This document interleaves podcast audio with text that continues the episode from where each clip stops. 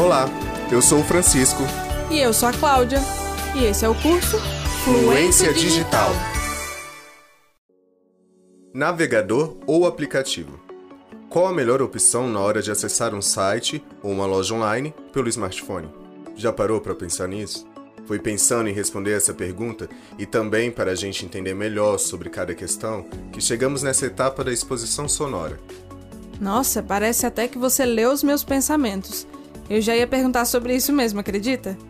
Eu trabalho com vendas na internet. Estou pensando em criar um site para fazer minhas vendas online mas ainda estou em dúvida se essa é a melhor opção. Criar um site ou aplicativo podem ser recursos de marketing muito poderosos para uma empresa.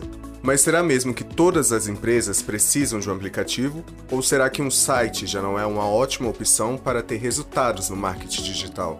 Pois é, eu estou começando meu empreendimento e busco a alternativa mais viável, pensando no custo-benefício e resultado, claro. É justamente pensando em pessoas como você que são empreendedoras e querem engajar sua marca online, que preparamos essa parte. Fica aqui atento comigo na nossa exposição. Que as dicas que se seguem é para você entender e ter condições de escolher qual a melhor estratégia: ter um site, um aplicativo ou os dois. Saber qual o melhor utilizar para cada tipo de uso é ser fluente digital. E para um aprendizado completo e detalhado, dividiremos essa sessão em três alas. Na primeira, nós vamos entender o que vem a ser um navegador, seu uso e sua história.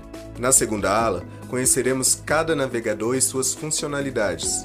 E na terceira, conversaremos sobre a diferença de site e aplicativo, além de saber qual o melhor para cada dispositivo. Nessa primeira parte da nossa exposição sobre a história dos navegadores, começamos com o que foi um dos primeiros navegadores, o Mosaic criado no National Center for Supercomputer Application, NCSA, em 1992. Você tinha quantos anos nessa época? Deixa eu pensar. Se era 92, então foi há 28 anos. Nessa época eu era um bebê ainda, só dois aninhos, acredita? Pois é. Então com certeza você não se lembra do Mosaic como eu, que na época já tinha até começado a estudar TI. Continuando, o Mosaic foi um dos primeiros navegadores, mas antes dele tiveram outros projetos, porém foi o Mosaic que se popularizou. Inclusive, popularizou o termo navegador, e já em 1993 o Mosaic foi oficialmente lançado. Nessa época a internet comercial estava só começando no mundo, né? Sim, exatamente.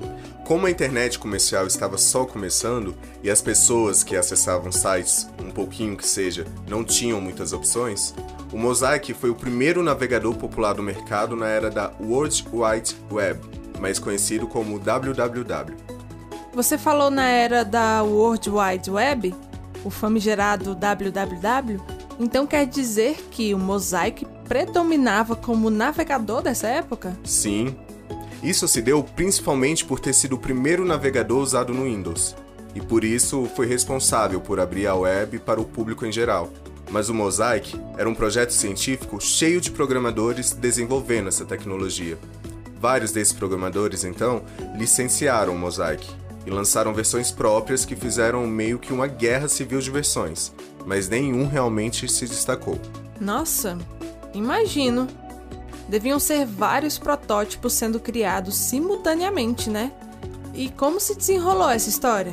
Em 1994, o engenheiro Mark Anderson junto com outros colegas que também trabalharam no Mosaic, criaram a Netscape Communications e lançaram o Netscape Navigator. Esse browser, termo em inglês para se referir aos navegadores de internet, se aproveitava do potencial comercial do antigo Mosaic. Esse foi de longe o programa do tipo mais bem sucedido da época. Ele criou funções e conceitos que viraram moda em sites dos anos 90, como o uso de cookies, por exemplo, que mais à frente iremos falar mas já adianto que não estou me referindo ao biscoito, viu?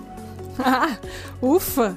Eu já ia perguntar como o engenheiro que desenvolveu o Mosaic em 94 virou inspiração para a criação de biscoitos 30 anos depois. Calma que mais à frente na nossa exposição a gente entenderá melhor o que são esses cookies. Continuando sobre os conceitos que viraram moda dos anos 90, o uso de cookies era só um deles. Teve também fontes personalizadas, cor de fundo e padrões da indústria que hoje nem se usam mais. Imagino, sobre esses conceitos que viraram moda dos anos 90, acompanhar esse processo de criação que era praticamente pioneiro deve ter sido bem interessante, hein? E olha que fica mais interessante ainda. Em agosto de 1995, a empresa faz uma oferta pública de ações imensa e passa a valer 2 bilhões de dólares. Caramba, 2 bilhões de dólares por algo que ainda estava tomando forma? Isso só comprova que eles já sabiam quanto seria promissor desenvolver. Exatamente. Um só produto no setor que ainda estava começando a engatear já valia isso tudo. Com isso, vamos para o próximo destaque da nossa exposição a criação do Internet Explorer. Ah, finalmente chegou no Internet Explorer. Eu lembro quando acessei pela primeira vez. Era o primeiro computador da casa, de uso coletivo mesmo. A gente nem usava muito a internet por ser bem lenta e cara. E ainda era conectada à linha telefônica, né? Então, enquanto a gente usava a internet, a linha ficava ocupada. Não dava para usar os dois. Quantas vezes isso causou briga lá em casa? porque se tirasse o telefone do gancho, a conexão caía. Nessa época ainda era internet de escada, você lembra? Sim, sim. Lembro até de um som característico que era emitido enquanto o provedor se conectava com a internet. Pois é, usar a internet de escada era bem comum e uma das únicas alternativas disponíveis no momento também. Mas continuando, em 96 a Netscape atingiu quase 80% do mercado e esse sucesso financeiro e de software chamaram a atenção de nada menos que a Microsoft, que até o momento não ligava muito para a internet como uma fonte de lucro, mas o Netscape cresceu e clientes empresariais começaram a cobrar a Microsoft. Uma equipe, que meses depois construíram o Internet Explorer, foi até a rival para uma reunião. A versão dada pela Microsoft foi de que a reunião ocorreu tudo bem, e depois de pegar umas dicas, eles estavam prontos. Nossa, por essa eu não esperava. E qual foi a versão dada pela Netscape? A Netscape disse que o encontro não foi tão agradável assim, relatando inclusive que a Microsoft intimou para que eles se juntassem a ela, que já era gigante na época. Caso contrário, eles sofreriam as consequências. Essa reunião definiu o rumo da Microsoft com navegadores na internet.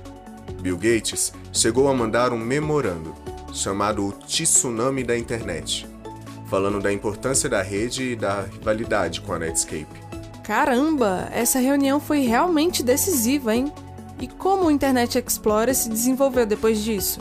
O Internet Explorer nasceu do pacote Plus do Windows 95 na expansão paga, que pela primeira vez tinha um navegador no sistema operacional.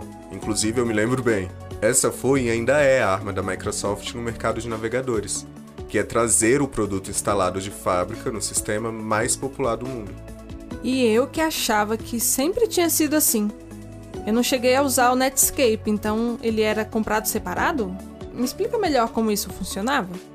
O Netscape era pago, ou vinha em pacotes dependendo de onde você comprava o seu computador.